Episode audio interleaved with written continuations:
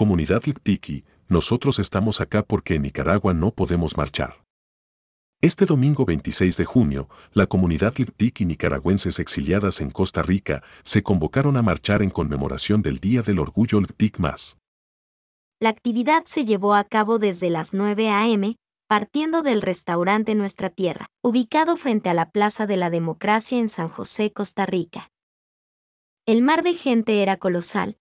Costa Rica se vistió de diversidad unificando las voces de nicas, ticos y otras nacionalidades, en un país que les ha permitido sentirse más seguros de violencia y discriminación.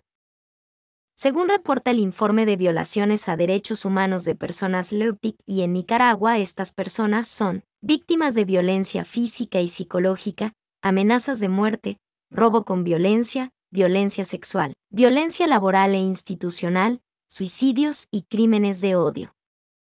Puede leer también, comunidad Leutic y exiliada demandan justicia en Nicaragua y el respeto a sus derechos.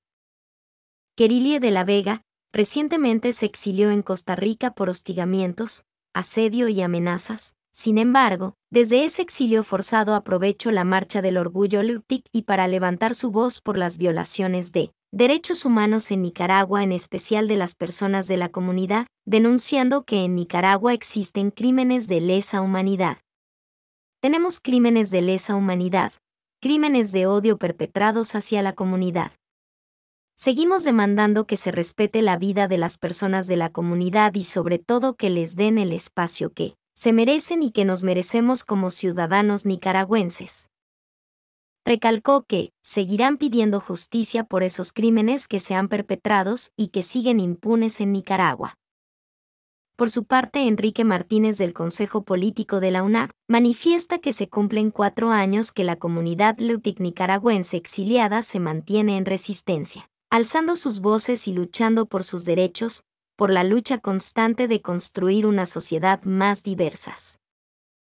El joven activista político recuerda que en Nicaragua desde 2018 la comunidad leutic y ha participado de forma directa y que en las cárceles hay presos y presas políticas de la comunidad, aguardando por su libertad. Están ahí resistiendo en las cárceles, ellos forman parte de esta revolución.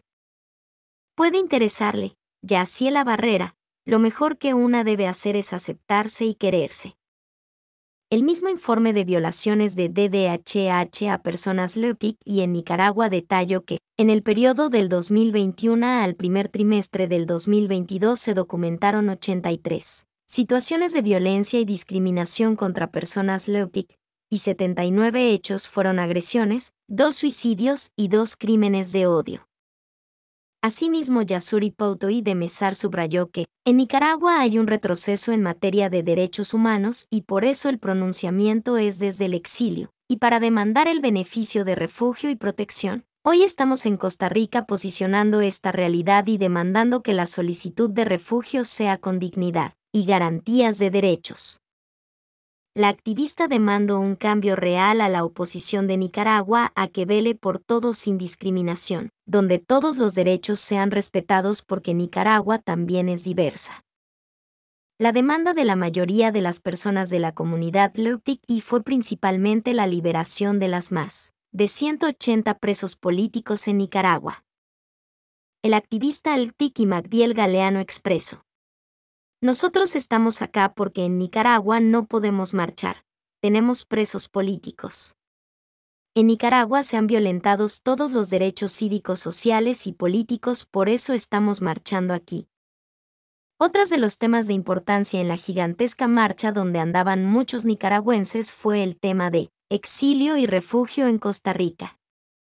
En un comunicado grupos y activistas Leutic y en Nicaragua y en el exilio recordaron y demandaron justicia. Por Kendra Contreras, mujer transgénera asesinada atrozmente en el año 2021 y por Genaro Vega otro. Nicaragüenses quemado y golpeado salvajemente en Costa Rica a inicios del corriente año 2022. Las autoridades no han arrestado a ninguna persona, denuncian la comunidad y nicaragüenses exigió la liberación de las personas presas políticas.